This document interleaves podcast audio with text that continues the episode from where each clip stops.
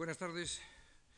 Mm, reanudamos las sesiones de este ciclo sobre la obra literaria de Valle Inclán, que comenzamos la semana pasada, y que hoy lleva como motivo central Valle y el teatro. No todo el teatro de Valle va a ser objeto de atención en la sesión de hoy, porque en, en la semana que viene o en la otra eh, tendremos ocasión de atender a, elementos que se refieren a lo escrito en los años 20, eh, en la época propiamente esperpéntica de Valle y que nos eh, servirán para ver otro tipo de cosas que eh, no son exactamente las mismas que consideraremos hoy, porque mi propósito de hoy es eh, hacer ver que la relación de Valle con el teatro fue muy intensa desde, desde el principio prácticamente. Eh, el teatro fue para Valle algo más que un divertimento o una distracción ocasional, no. La verdad es que eh, él estuvo toda su vida, toda su vida, intensamente preocupado por la escena. Y eh, prueba de ello es el diferente registro de las actividades teatrales que llamaron su atención. No fue solo un eh, escritor de textos teatrales, no fue solo el autor de piezas que pasaron a la escena en vida de él, no menos de siete u ocho en el periodo que va hasta 1913, cuando se produce la quiebra, la ruptura con el mundo del teatro comercial español, y entonces decide no romper con el teatro en abstracto, sino romper con el teatro español entendiendo por tal lo que son los sistemas eh, de las compañías comerciales del teatro, pero siguió escribiendo teatro, Quizás tras un momento de, de lapso, de pausa, eh, mañana veremos eh, que en los años centrales de la segunda década del siglo XX, es decir, entre 1913 y 1919, Valle eh, pasa por un periodo de cierta eh, perplejidad creadora eh, y que está marcada por un parón mm, muy notable en lo que es su, su producción. Por tanto, mm, vamos a ver eh, hoy lo que se refiere a, a Valle Inclán y el teatro en general, con referencia, por supuesto, a las obras hasta ese momento. Es decir, Valle era un apasionado del teatro, sin rodeos lo cual contrasta bastante con las frases despectivas que después del año 13, una vez que había roto con el sistema comercial de la escena española, eh, menudearon en las entrevistas, eh, hoy se han recogido docenas, docenas de entrevistas con Valle Inclán, y no es infrecuente que aparezcan en ellas eh, frases muy despectivas con respecto al teatro de su tiempo o en general respecto al teatro.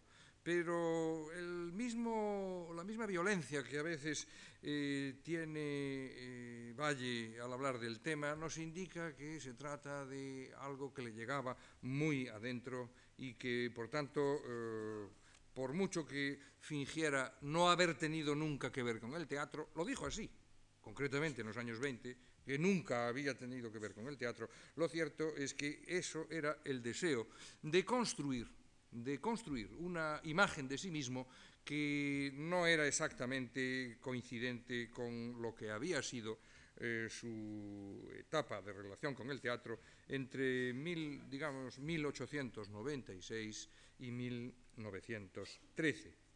Consecuencia también de esta postura, el hecho de que Valle eh, reiterase eh, su nula relación con el teatro, el hecho de que sus obras no fueran fáciles de montar, determinó también que naciese la idea, que no es eh, defendible, la idea de que su teatro era un teatro para leer y no un teatro para llevar a escena. Eh, no es un, una uh, forma correcta de enfocar la producción teatral de Valle Inclán.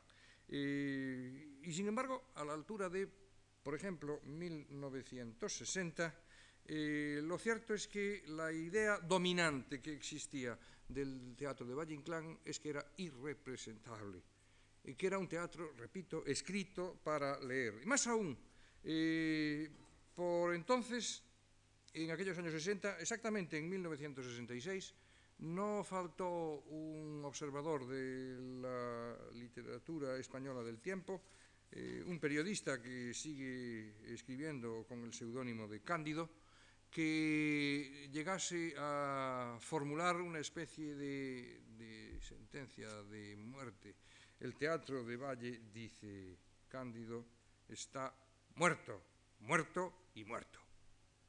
Mucha rotundidad parece para un momento justamente en el que la producción teatral de Valle Inclán empezaba a interesar de manera intensa, no solo por parte del teatro comercial, y evoco el nombre del recién fallecido José Tamayo, sino también de muchos grupos de teatro universitario que veían en él propuestas sumamente interesantes para desarrollar eh, montajes de obras que no se conocían, existía una flagrante falta de tradición de representar el teatro de Valle Inclán en España. Y cabría decir en voz baja que en cierto modo todavía hoy falta esa tradición, pero no me quiero meter en camisas de once varas. Por tanto, lo que, lo que está claro es que eh, en, en, en, la vida de Valle Inclán eh, hay dos momentos claramente diferenciados. Un primero de constante atención eh, con respecto al teatro, un segundo que eh, le llevó a adoptar una, digamos, una pose de ignorancia absoluta de lo que pasaba en los teatros. En 1925 un periodista eh, que hacía una serie de encuestas sobre la crisis del mundo teatral, se acercó también a Valle y este afectó, afectó una total ignorancia como si el tema no le interesara en absoluto. Crisis teatral, respondió Valle, pero ¿existen los teatros? Viene usted a preguntarme, o mejor, a conversar por primera vez conmigo de un asunto que no me interesa. Y eso es lo más suave que, que, decía. Cuando el periodista le recordó que alguna obra suya se había estrenado, eh, Valle se revuelve molesto eh, diciendo que él no, él no ha estrenado nada. Yo, habrán sido mis amigos, todos menos yo. Yo no soy autor, abastecedor de esos teatros que usted dice existen. Yo no soy empresario, yo no soy actor ni espectador. Así, dice al momento, ahora recuerdo que en ya muy lejanos días estrené, mas de mi aprecio profesional a aquel estreno le diré el detalle de que cuando la obra se editó, yo no hice ni la más leve mención de que aquella obra de lectura había sido de teatro, se había representado en las tablas escénicas. Eh, es exacto que Valle no publicó eh, los repartos de las obras cuando fueron estrenadas, y sin embargo, de algunas de ellas se conservan las primeras ediciones con las dedicatorias a personas relacionadas con el mundo del teatro que habían tenido que ver con sus estrenos, eh, pienso por caso en Jacinto Benavente o en el caso del Marqués de Bradomín, por eh, los actores que la habían hecho representar y a la que se los dedica. El, gusto, insisto, de Valle por el teatro eh, es claro, pero, pero él decía que no. Eh, 1928. Eh, otra encuesta sobre el teatro y él dice que no puede responder. Lo haría con la mejor voluntad si fuese autor dramático. Sin duda, me ha colocado usted en ese número por haber escrito algunas obras en diálogo, pero observe usted que las he publicado siempre con acotaciones que bastasen a explicarlas por la lectura, sin intervención de histriones. Si alguna de estas obras ha sido representada, yo he dado al caso tan poca importancia que en ningún momento he creído que debía hacer memoria del lamentable accidente, recordando en la edición el reparto de los personajes y la fecha de la ejecución. Me declaro, pues, completamente ajeno al teatro y a sus afanes. Eh, parece muy claro, pero, pero no. Eh, en otros momentos, Valle no duda en reconocer lo que para cualquier observador de su trayectoria es evidente. Me gusta, claro es, el teatro. Y he hecho teatro procurando vencer todas las dificultades inherentes al género. He hecho teatro tomando por maestro a Shakespeare. Y aclara, pero no he escrito nunca ni escribiré para los cómicos españoles. Este es el punto. Eh, no escribe teatro según el sistema habitual de autores que abastecían a las compañías, no. Él escribe un teatro que es también literatura, que podrá o no representarse, pero que desde luego debe también ser leído. Debe ser leído. Y por eso no tendrá empacho incluir en la edición de sus obras acotaciones que son sugerencias imposibles de escenificar en una representación, sugerencias táctiles, olfativas o visuales que una representación no puede dar, insisto, no puede dar. Y de la misma manera, eh, Valle Inclán mm, puede eh, escribir un teatro en verso cuyas acotaciones también están en verso Problema que ha suscitado la posibilidad que algunos directores han ideado de transmitir la acotación a través de, una especie de personaje de coro que las menciona al público o que salen leídas por alguien en, el foro o en bastidores, salen por un altavoz. Eh, no, no es, me parece, una solución feliz. Eh, las acotaciones en verso o en prosa están dirigidas a quien lee el teatro. La obligación de un director es desarrollar su imaginación para hacer lo que pueda eh, respecto a la conversión de esas acotaciones en eh, elementos escénicos. Pues bien, este mm, Valle Inclán, interesado por el teatro desde el principio, que por ejemplo eh, menciona al dramaturgo Echegaray en alguno de sus primeros artículos, luego ciertamente su visión de Echegaray no fue demasiado positiva, que habla de José Zorrilla y de su tenorio y finge incluso que lo ha conocido en una calle de Madrid, parece una idea más bien eh, eh, inventada. Eh, este Valle también quiso ser actor o por lo menos, mm, quizás sea más justo decirlo, también estaba dispuesto a incorporar como actor eh, algunos de los personajes de obras de ah, amigos suyos. Y por ello lo vemos, por ejemplo, representar un papel evidentemente concebido por Benavente, el autor de La comida de las fieras, que se estrenó en noviembre del 98, un papel que está eh, pensado específicamente para Valle Inclán. El personaje de Teófilo Everit, un esteta que dice extravagancias en escena, está claro que, ha sido dibujado por Benavente eh, sobre los rasgos personales de este Valle Inclán, que era ya una figura, una una, máscara que se había construido eh, de, manera que destacase dentro de lo que era aquella bohemia madrileña de finales de siglo. En todo caso, tuviese o no muchas ilusiones de ser actor, lo que es evidente es que la pérdida del brazo tras eh, la pelea eh, ocasional y circunstancial con Manuel Bueno, una herida irrelevante, se le clavó un gemelo al parar un golpe de un bastón eh, de, su amigo bueno, eh, se le gangrenó y tuvieron que sajarle el brazo desde el hombro. Eh, todo ello significaba que, repito, las posibilidades de un actor manco habían quedado anuladas. Pero Valle también se preocupó por la labor de adaptación de, textos teatrales. Desde muy pronto algunos eh, coetáneos recordaron cómo él eh, iba a la tertulia, estamos hablando de finales del siglo XIX, eh, a la tertulia del Teatro de la Princesa, donde conoce a Ceferino Palencia María Tubau, actores de la época, y sabemos que adaptó para el teatro una obra, La Condesa de Romaní, de Alejandro Dimas, que en todo caso no se ha conservado, es un texto que se ha perdido.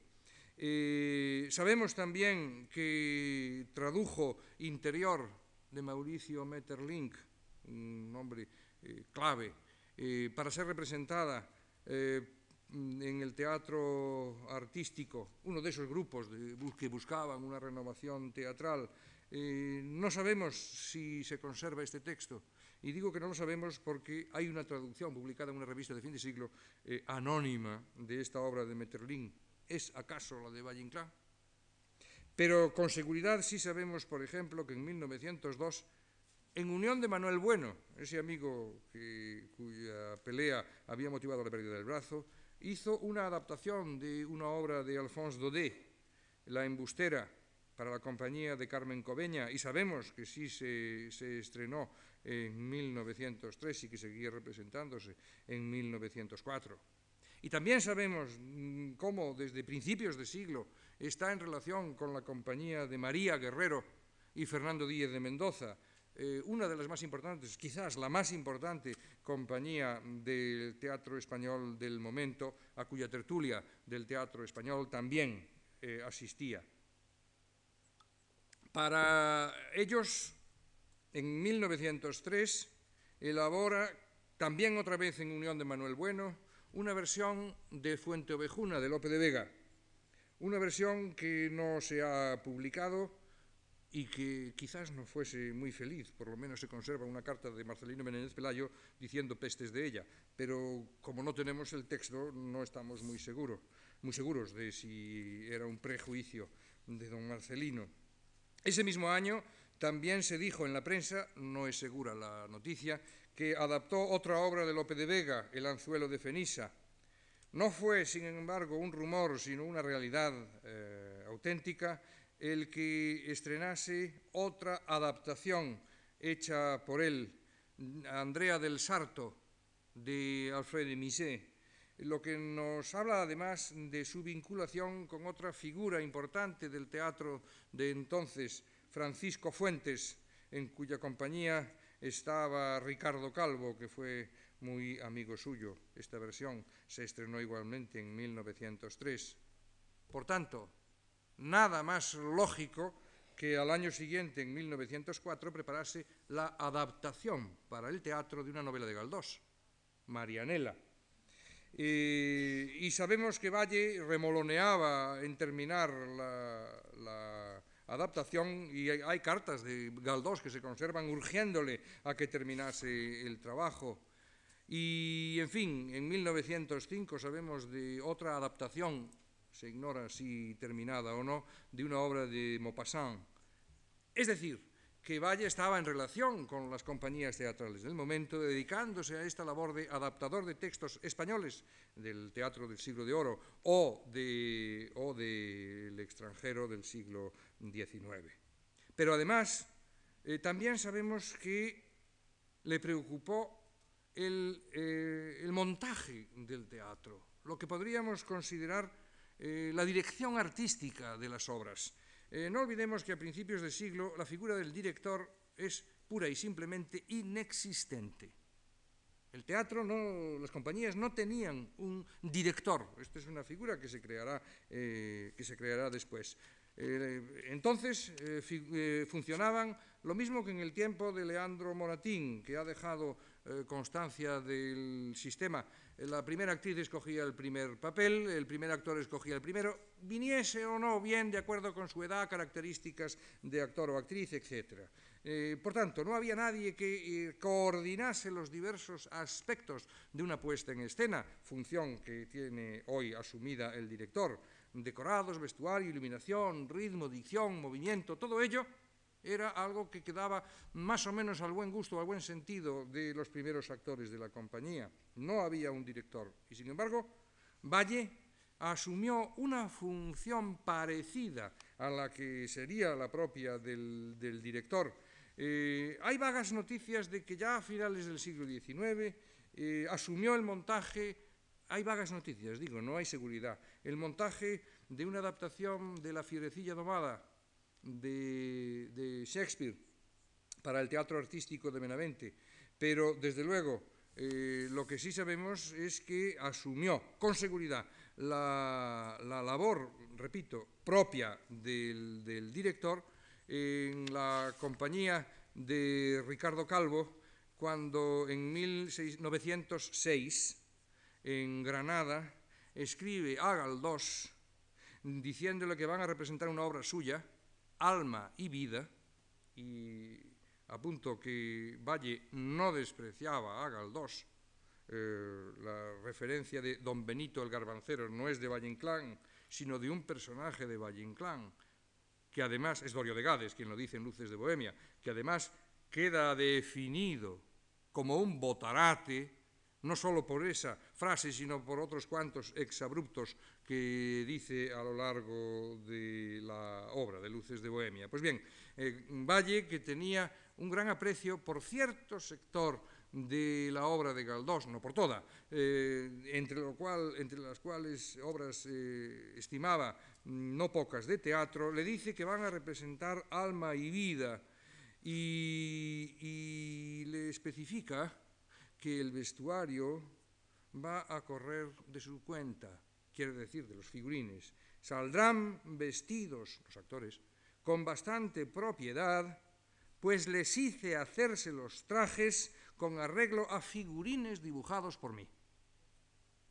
Es decir, otra faceta más de esta relación de Valle Inclán con el mundo de la escena. La relación con la compañía era algo más que ocasional.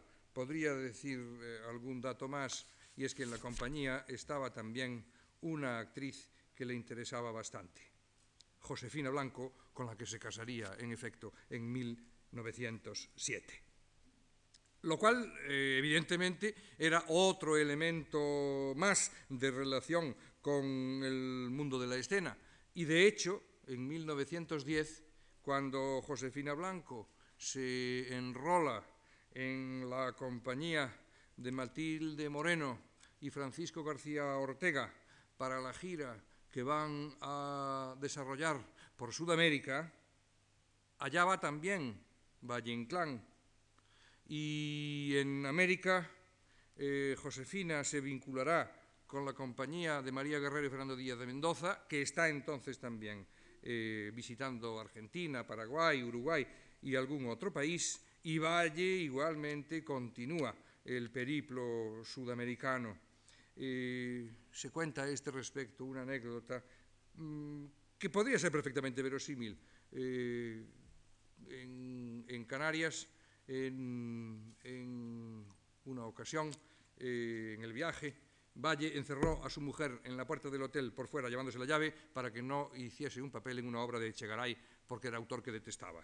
Bueno, eh, sea de ello lo que fuere, era perfectamente capaz de hacer cosas de ese tipo. Mm, prescindamos de las anécdotas. Lo que está claro es que la vinculación de Valle Inclán con el mundo del teatro era cualquier cosa menos ocasional era algo sostenido que desde el principio de su llegada a Madrid nos lo presenta preocupado por los muy diferentes niveles que el teatro posee, como eh, traductor de textos, ubicado durante dos años en Pontevedra, en donde se relaciona con el círculo de los hermanos Muruáis, que tenían una extraordinaria biblioteca de literatura francesa con las últimas novedades, les llegaban al momento de salir las últimas novedades de la literatura francesa del momento, Valle, en el mismo año 1895 en que publica su primer libro, Femeninas, ese mismo año, no después, sino ya en 1895, se traslada a Madrid. En mayo de este año está ya aquí en la capital.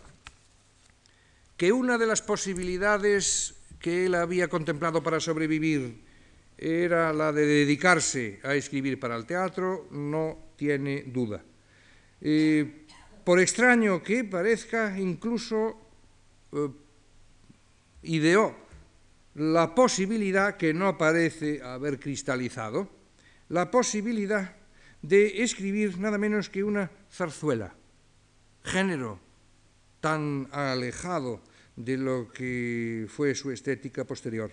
Concretamente, en julio de 1896 apareció en un periódico madrileño la noticia de que se iba a estrenar la temporada siguiente una obra de sabor local, dice la gacetilla, mm, escrita por Valle Inclán y su amigo también gallego Camilo Bargiela, que llevaba el título de Los molinos del Sarela.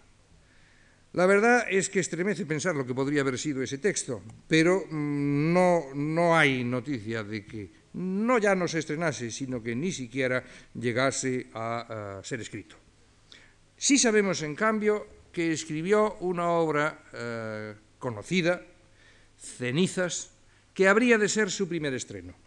Eh, tras la operación que eh, había sufrido de amputación del brazo, sus amigos, dirigidos por Jacinto Benavente, montaron una función en la que se estrenaría una obra de Benavente y Cenizas de Valle Inclán, eh, con el propósito de allegar fondos para eh, comprarle un brazo ortopédico, cosa que desde luego nunca llegó a usar. Eh, no solo Benavente actuó en la obra, también lo hizo otro joven escritor, luego muy famoso, Gregorio Martínez Sierra. Bueno, famoso por lo menos de nombre, porque parece que la mayor parte de las obras de Gregorio Martínez Sierra, quien las escribió fue su mujer, María Martínez Sierra. Pero bueno, esa es otra cosa que no nos importa. Eh, la obra fue una función de beneficio, como se decía entonces, eh, función única, eh, que en todo caso eh, nos muestra el primer estreno dramático de Valle Inclán, un Valle Inclán autor de estas cenizas que es mm, una obra muy dentro de la estética finisecular, un tipo de teatro dentro de los parámetros del teatro decadentista, un teatro todavía con herencia del teatro de salón que había dominado durante el siglo XIX y que va a ser muy distinto del que representará luego la uh, etapa de, de, madurez de Valle Inclán, que empieza muy pronto, como sabemos, en 1902, con la publicación de la primera obra, las sonatas, como veíamos la semana pasada.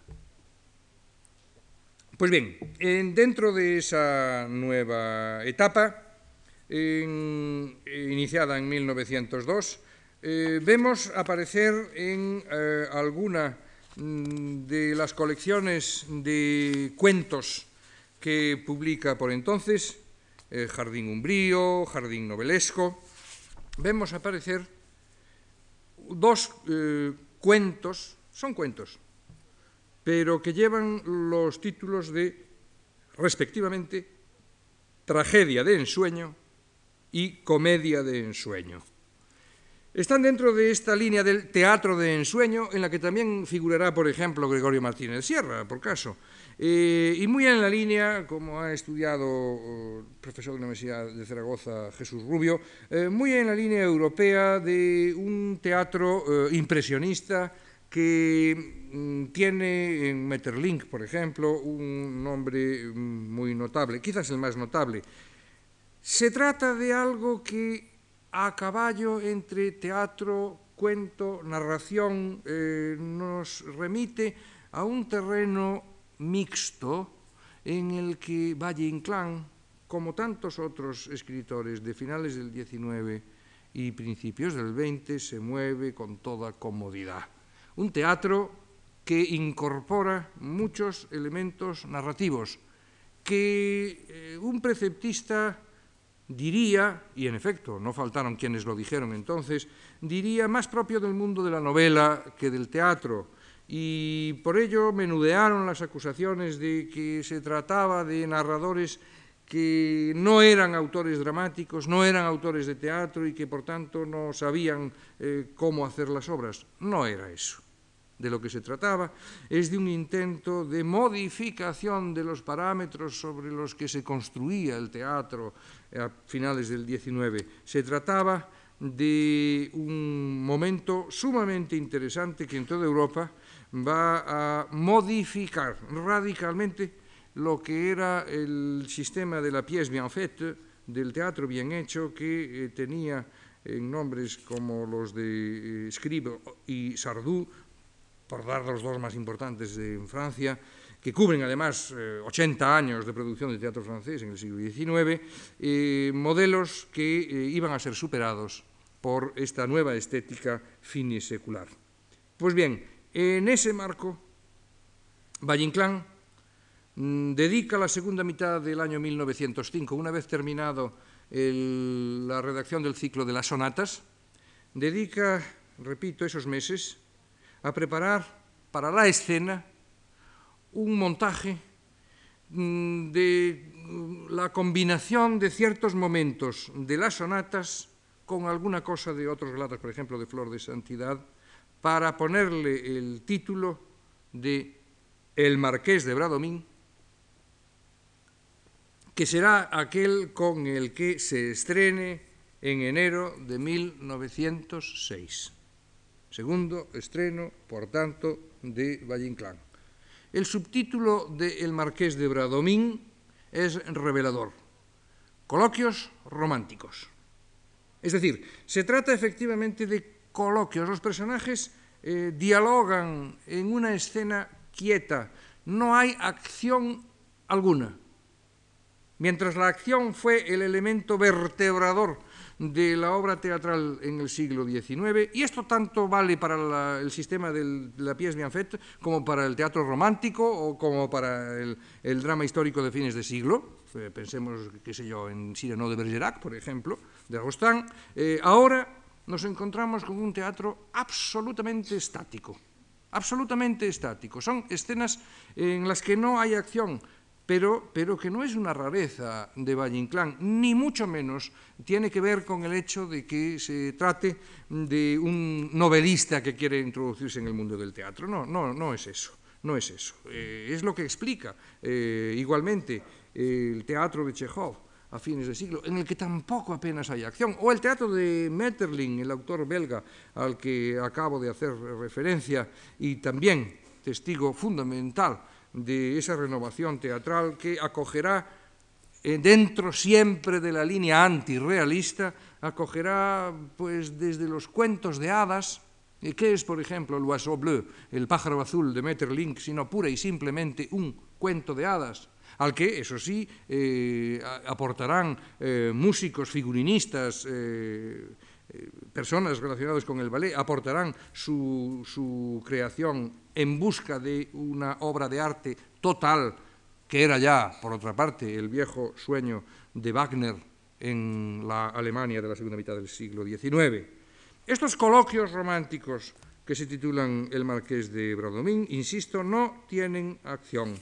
Esta reducción dialogada de las sonatas, que es como podríamos calificarla, no era, sin embargo, algo destinado a la lectura. Insisto, la compañía de Matilde Moreno y Francisco García Ortega la llevó a la escena en enero de 1906.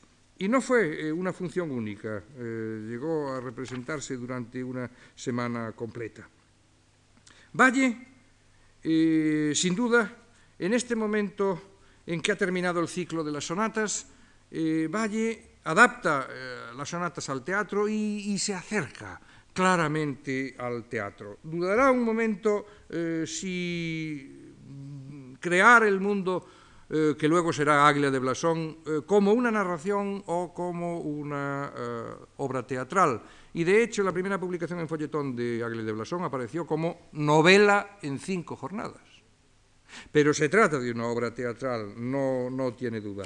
Valle Inclán ha querido acercarse al mundo del teatro, entre otras cosas por su noviazgo con esta actriz Josefina Blanco, con la que se casaría al cabo de un año.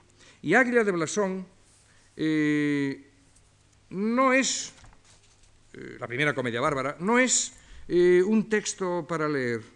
Él, trascendiendo el sistema del, del teatro comercial, del teatro burgués, él eh, va a hacer una apuesta por un tipo de teatro muy diferente. Entre otras cosas, la escena frecuentemente ocurre al aire libre.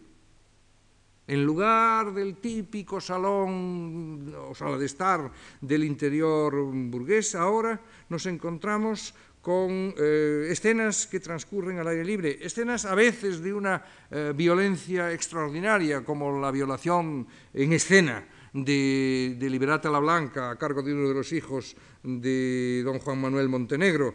Eh, el modelo está claro, es Shakespeare.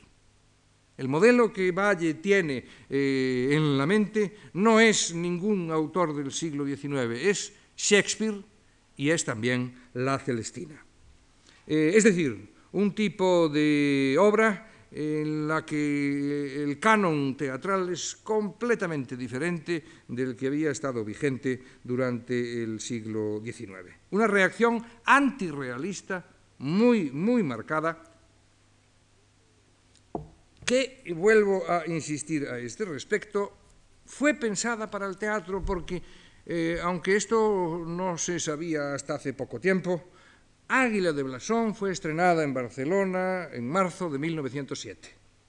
Eh, con la colaboración de Josefina Blanco como actriz en un pequeño papel y con la presencia de Valle Inclán en el teatro, con lo cual le daba su visto bueno al montaje que la compañía de Francisco García Ortega eh, hacía de esta obra. Eh, quien descubrió el, estreno de Águila de Blasón fue Rodolfo Cardona hace algo más de una década y, yo mismo he podido recoger eh, un número notable de reseñas del estreno que, por cierto, nos muestran la fricción que había entre los defensores de las nuevas concepciones teatrales con los críticos más anquilosados en el sistema previo, en el sistema anterior. Eh, por tanto, insisto, Águila de Blasón fue representada, no sabemos cómo, hay muy poca documentación gráfica al respecto. Eh, es una obra difícil de representar, de llevar a escena, eh, sin duda ninguna. Cómo pudo hacerse lo ignoramos. Que no tuvo mucho éxito, lo sabemos también. ¿Acaso porque la compañía no consiguiera una representación del todo ajustada a las nuevas propuestas valleinclanianas? ¿Acaso porque los medios no eran todavía demasiado grandes? Más bien, los medios del teatro comercial español por entonces y aún después eran sumamente precarios. Eh, no está claro. Lo que, lo que sí sabemos es que, por lo menos hasta ahora, no ha quedado ninguna noticia hay un rumor eh, escrito de que quizás sí se estrenó en América, pero no hay eh, ya constancia ninguna de que Valle hubiese promovido o autorizado la representación de la segunda de las comedias bárbaras, es decir, de Romance de Lobos. Un teatro que era eh, claramente distinto. Comedias bárbaras, es decir, representativas de, la palabra es clave en el mundo de de la literatura de finales del XIX y principios del XX, como ha puesto de relieve Leda Schiavo, eh, se trataba de marcar una ruptura, una quiebra, un rechazo de todo lo que era el teatro convencional eh, español de aquel momento, incluso más que el teatro, de toda la literatura, para uh, hablar de una literatura bárbara, violenta, que destruyese todo lo existente y levantase desde las eh, ruinas de lo anterior una nueva estética. Eh, principio nada, nada eh, distinto en cuanto a su principio al que veríamos, al que veremos en, en todo caso en corrientes de vanguardia posteriores como el futurismo de Marinetti o, el movimiento Dada. Eh, eh, de inmediato se ciñe a la redacción de la serie de la guerra carlista, pero no perdía de vista la posibilidad de acercarse más intensamente al teatro. Y esto se concretó enseguida. En 1910 se abre un trienio en el que Valle se entrega completamente a la, eh, labor, teatral. Eh, no olvidemos un detalle. Hasta 1926 no volverá a publicar una novela larga eh, indicio claro de por dónde iban sus preferencias. En 1910, mm, concretamente, estrena eh, La cabeza del dragón, En marzo del año 10, concretamente, la compañía del Teatro de los Niños, que alentaba Jacinto Benavente, siempre preocupado por las líneas de la renovación del teatro, eh, estrena esta obra infantil, eh, la farsa infantil de la cabeza del dragón, como será su título completo. Se trata de acercar a los niños al teatro, es decir, de un ensayo situado en la órbita de estos intentos de teatro infantil en busca de despertar el interés de los espectadores del futuro, de los niños que son quienes serán espectadores mayores en el futuro. Un proyecto, el de Benavente, que en todo caso se frustró ante el desinterés eh, general. Valle, Valle sabía muy bien que sus eh, propuestas renovadoras podían encontrar el mejor camino en el marco de los teatros de arte ou teatros artísticos, ou teatros libres, nombres que unifican desde 1890 todo este grupo de intentos que en toda Europa intentaban, procuraban el realizar un teatro diferente.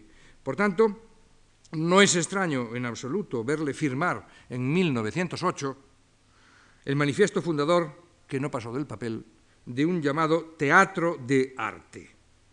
Sin embargo, la apuesta por estos teatros experimentales, digámoslo así, no le impedía acercarse también al teatro comercial. A los pocos días del estreno de La cabeza del dragón, en marzo del mismo año 1910, subía al Teatro de la Comedia otra obra suya, Cuento de Abril, obra en verso representada por la compañía de Matilde Moreno en función única en el beneficio de la actriz. Una obra claramente modernista. Estamos en el momento del, teatro modernista de Valle, eh, que con todo mm, tampoco eh, fue un, gran éxito, eh, acaso porque la obra no es demasiado redonda, sino un tanto desvaída. Eh, de inmediato se va a relacionar con la compañía de María Guerrero y Fernando Díez de Mendoza, en la que, como dije, trabajaba de actriz eh, su mujer, y visitó entonces eh, Argentina, Paraguay, Chile, Bolivia, y dio algunas conferencias sumamente interesantes, cuyo texto se ha conservado parcialmente. Y para esta compañía escribe y la compañía lo estrena en 1911, Voces de Gesta, una obra claramente eh, relacionada con la temática carlista. Voces de Gesta es la condensación de la esencia de su adhesión al tradicionalismo que le había llevado también a pronunciar distintas conferencias de, en los círculos carlistas de Valencia, de Barcelona eh, lo cual eh, no siempre, no siempre eh, era algo muy bien comprendido por María Guerrero y Fernando Díez de Mendoza. Fernando Díez de Mendoza era un aristócrata que tenía relación con la corte y después de todo el carlismo lo que defendía es la legitimidad de otra rama borbónica y no la que estaba reinando en España. Eh, y sabemos que eso dio pie a algún, a algún problema. Eh, con respecto a esto, oh, en una entrevista de 1911, eh, Valle eh, declara, hoy precisamente hemos estado trabajando en el decorado e indumentaria y pienso que la compañía Guerrero Mendoza la estrena inmediatamente en Barcelona. Es decir, que él también opinaba sobre el modo de representar esta obra. El estreno en Madrid se fue demorando y, entre tanto, aparte de una nueva puesta en escena en Barcelona de Cuento de Abril, Valle se dedica a la creación de otra comedia, La Marquesa Rosalinda obra también eh, concebida para la compañía de Guerrero Mendoza. Eh, eh, lo cierto es que se estrenó en marzo de 1912 y tanto su discrepancia con respecto... La obra es una auténtica joya en miniatura a la que espero poder hacer referencia mañana. Eh, mm, lo cierto es que eh, Valle Inclán eh, no, no mm, eh, quedó demasiado satisfecho del modo en que la ponía en escena. Y si a esto sumamos que eh, ante eh, la negativa de los guerreros Guerrero Mendoza, Mendoza Guerrero, eh, de la negativa a representar voces de gesta en el País Vasco, eh, donde la obra eh, podía tener una lectura especial, lo cierto es que Valle rompe bruscamente con relaciones con la compañía y no dejó de sembrar las entrevistas de aquel momento de comentarios desdeñosos o incluso vejatorios sobre las cualidades de Díez de Mendoza como actor, aunque en cambio reconocía las que adornaban a María Guerrero. Eh, bien, es difícil saber eh, eh, la causa última de esa ruptura. He dicho, lo más probable es la negativa de Díaz de Mendoza a representarla en el País Vasco o en Navarra. En todo caso, lo cierto es que la, ruptura de Valle con la más importante compañía del momento no, no dejaba de suponer eh, la quema de parte de las naves. En aquel momento, Valle escribe otra obra, El embrujado, que le ofrece a la actriz entonces encargada del teatro español, Matilde Moreno, y que mm, tenía eh, como director o lector o consejero de la compañía, pero más bien en, en un puesto honorífico más que otra cosa, eh, a Benito Pérez Galdós. Eh, Galdós estaba quedando ciego y realmente poco podía asesorar. En Valle eh, hizo oh, las gestiones eh, pertinentes para que se estrenase la obra, pero fuese porque se movió con poca habilidad, parece que también se la ofreció a otra compañía, la del actor Francisco Fuentes, fuese porque no le gustó la obra a la compañía a la que se le había ofrecido, el caso es que se encontró con que eh, ni Galdós, a quien le pidió su intervención directamente, ni Matilde Moreno, ni nadie quería estrenar la obra. El resultado fue que Valle anunció una lectura pública desafiante eh, de El embrujado en el Ateneo en febrero de 1913 y aprovechó para contar su versión o lo que él creía que había pasado con el embrujado, mm, de tal manera que se produjo un incidente, un escándalo en el Ateneo de considerables proporciones, al suponer Valle que entre el numerosísimo público que asistió a la lectura, que sabían de los problemas que había, se habían infiltrado enemigos suyos para boicotearla. Y, Valle, que era cualquier cosa menos complaciente, se encaró con, el público y se armó un escándalo que dejó huella, eh, ha sido recogida en, en, ensayos, en artículos, eh, dejó huella en la prensa muy, muy abundantemente. Tras la ruptura con Guerrero Mendoza, Valle rompía ahora con la compañía que estaba en el español. En realidad, lo que Valle hacía era romper con los medios teatrales del teatro comercial español del momento.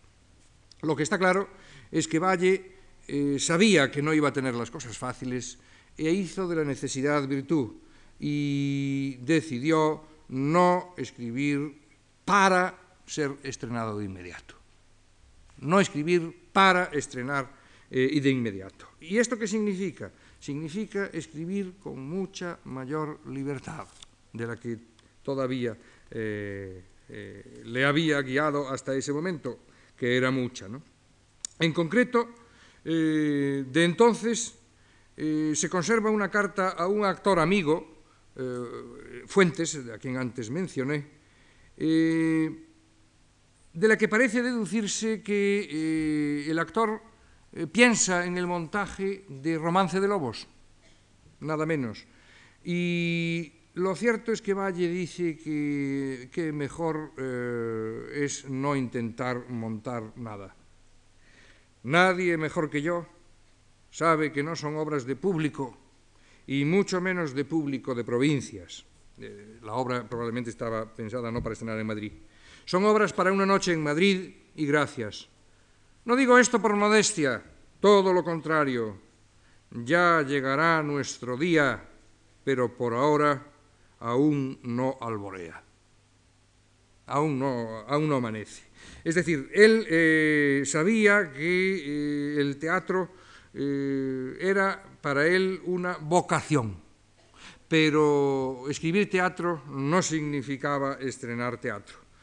en aquel momento todavía dice, ah, ahora estoy con otra comedia y si como espero tiene más fácil manera de llegar al público, se la mandaré. Dígale Fuentes que no haga gastos en esas obras.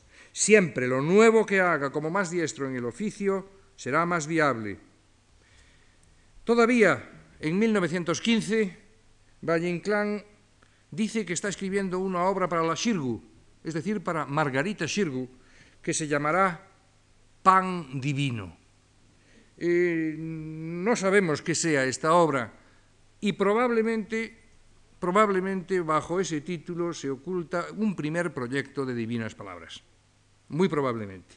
Eh, pero probablemente también Valle lo que tenía entonces era poco más que la idea de divinas palabras en la cabeza. Lo, lo cierto es que pasaron los años y Valle no había escrito ninguna obra más. Hasta 1919 Valle no vuelve al teatro con una obra nueva, pero no una obra para ser representada.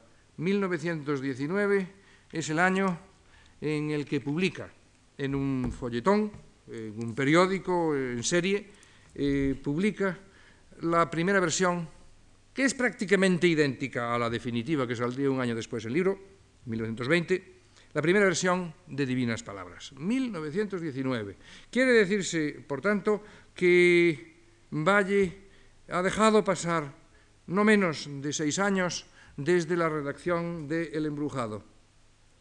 Y este periodo de pausa no afecta solo al teatro.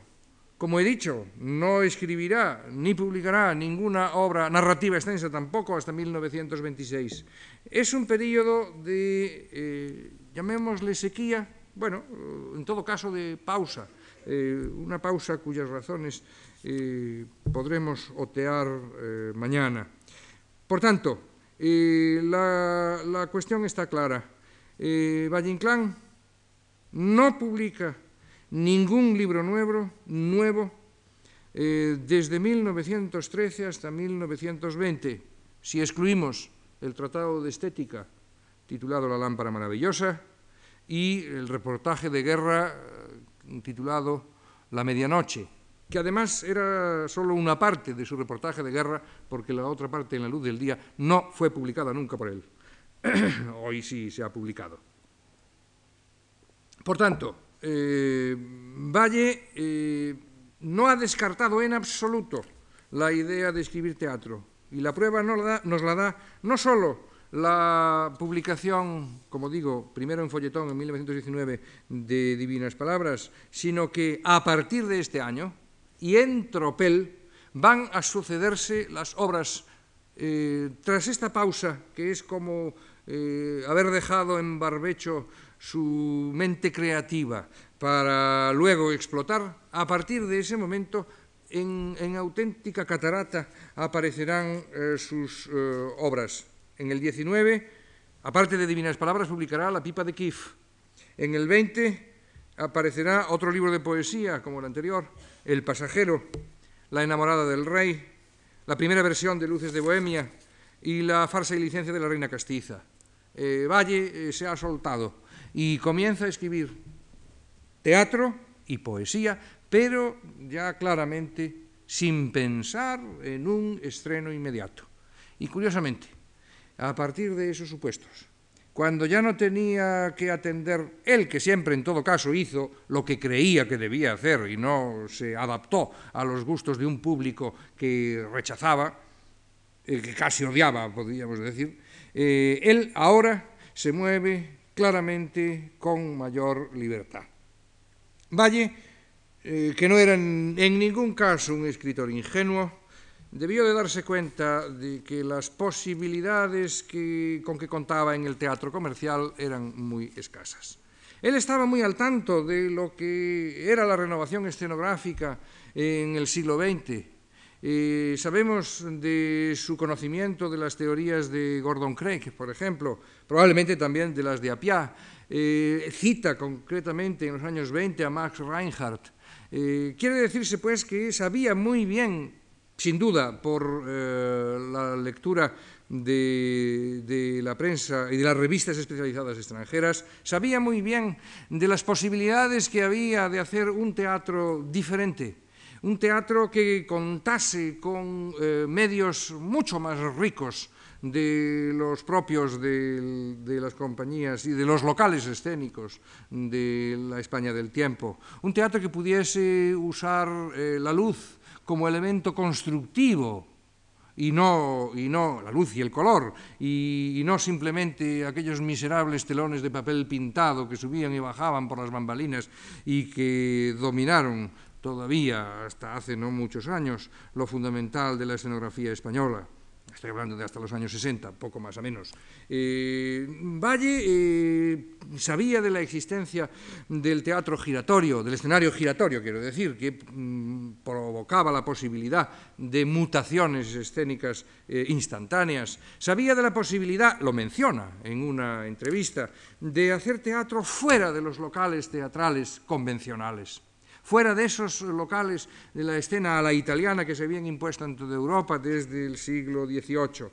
Un teatro que pudiese ser representado al aire libre, que mmm, pudiese utilizar eh, plazas de la ciudad o la fachada de una catedral, como hizo Reinhardt eh, en, en Viena, o que pudiese utilizar eh, naves no, no, específicamente concebidas eh, mm, para, el, para, la representación teatral, como hizo también Reinhardt, es un nombre clave en la evolución del teatro desde los años, desde los años 10 en Centro Europa. Eh, teatro que, que, pudiese evocar lo que era, por ejemplo, el, el lugar escénico del mundo de los griegos, con su coro central y el público rodeando casi en semicírculo o en círculo completo el, el, lugar donde actúan los actores. Son propuestas que existían en los años 10 y 20 y, repito, a las que Valle Inclán no era ajeno, como probablemente tampoco lo era la utilización de la proyección de fotografías o incluso de películas, como hizo Reinhardt igualmente en, en, en eh, en el teatro que, que inauguró en, en Berlín. Eh, ese mm, teatro más vivo, ese lugar teatral, y no, no, olvidemos tampoco, por ejemplo, los experimentos que en el mundo del teatro realizó la Bauhaus, eh, ese mundo teatral eh, más rico, mejor dotado, podía haber representado el teatro de Valle Inclán con mucha mayor riqueza de medios. Pero el teatro español de entonces era sumamente, el teatro en el sentido escenográfico, era sumamente alicorto. Aquí seguíamos moviendo en el círculo de las salas a la italiana, repito, con, luces miserables, con papeles pintados en los decorados. Eh, no, eh, no, no es extraño que Valle, al final de su vida, lo, lo detestara. En una carta a su mujer en 1930, aproximadamente, dice Tú sabes que maldito lo que me importa que se hagan o se dejen de hacer mis obras. Francamente, tú sabes que me descompone que se hagan. Yo no conozco tortura mayor que para mi sensibilidad estética que ver representada una obra mía. Todo es distinto de lo que yo había pensado. ¿Tiene algo que ver la representación con las acotaciones que yo pongo? Estoy seguro de que mis acotaciones darán una idea de lo que quise hacer, mucho más acabada que una representación. Valle no, había renunciado al teatro, había renunciado a ese teatro que se le aparecía como alicorto y ramplón, y, y por eso renunció a ser estrenado, pero el teatro le apasionó siempre y por eso eh, permitió la representación eh, ya en la República de obras como Divinas Palabras, eh, montaje en el que eh, colaboraron Rivas Cherif, eh, Margarita Shirgu y el propio Castelao en la, en, la, escenografía. Un teatro ideal al que él nunca renunció y al que siguió aportando sus creaciones, que en los últimos años cabría denominar claramente como un teatro en libertad, un teatro libre que se acercaba mucho más al ideal eh, reducido a la página impresa que representado por las compañías del tiempo. Y esto es lo que quería que viésemos a lo largo de esta jornada de hoy respecto a la relación de Valle con el teatro. Muchas gracias.